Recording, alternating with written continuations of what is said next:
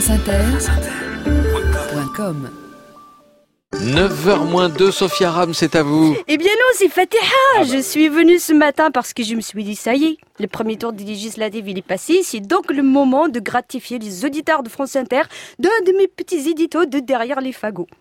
Dans ce climat de renouveau de la vie politique, ou tel des petits bourgeons qui foisonnent dans la nature luxuriante et printanière, de nouveaux candidats ont éclos pour conforter l'action d'un président en marche, d'un gouvernement déjà en marche, d'une république en marche et d'une France qui ne demande qu'à faire de l'exercice. Sans oublier un tout nouveau garde des Sceaux prêt à moraliser la vie publique en puisant les fondements de son action dans le Code civil en déclarant la loi qui s'applique à la fonction de garde des Sceaux et de ministre de la Justice, cette loi interdit que je puisse faire quelques commentaires que ce soit dans des affaires individuelles. Et je n'en ferai pas.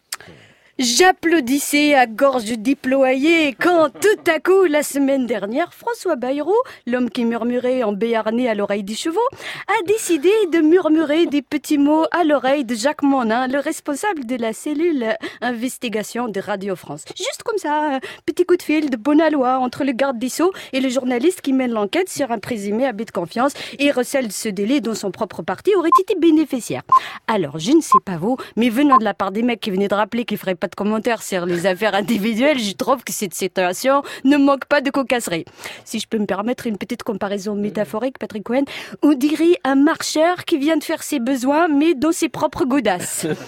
Après que Jacques Mona ait tenté de faire comprendre à Monsieur Bayrou le caractère déplacé de son coup de téléphone, et face aux réactions mêlées d'étonnement et de jure la vie de ta mère que Bayrou il a appelé, le garde des Sceaux a justifié cet appel téléphonique auprès de Mediapart en expliquant que, je cite, ce n'est pas le ministre de la Justice ni le président du Modem qui a appelé, c'est le citoyen.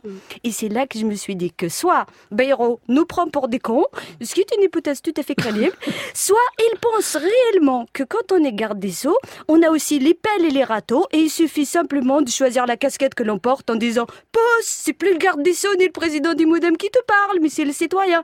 Et hop, par le trichement de la magie du pouce levé, il n'est plus du tout garde des Sceaux, ce qui est une hypothèse bien plus flippante, mais pas forcément moins crédible. Puis il a ajouté ceci. Je cite. Et là, je crois que c'était le citoyen qui parlait. J'ai dit que les jeunes femmes qui ressentaient, euh, comme des harcèlements ces appels sur leur portable personnel.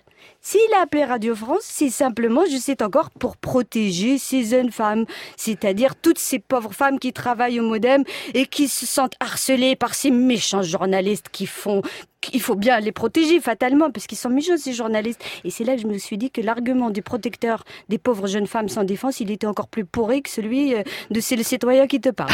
Pour conclure, je pense qu'il faudrait que quelqu'un explique au citoyen Bayrou qu'il est maintenant ministre de la Justice et une fois qu'il aura compris qu'il en profite pour nettoyer un petit peu ses godasses, ça lui permettra de se mettre en marche pour moraliser la vie publique. Sophia Rab, merci.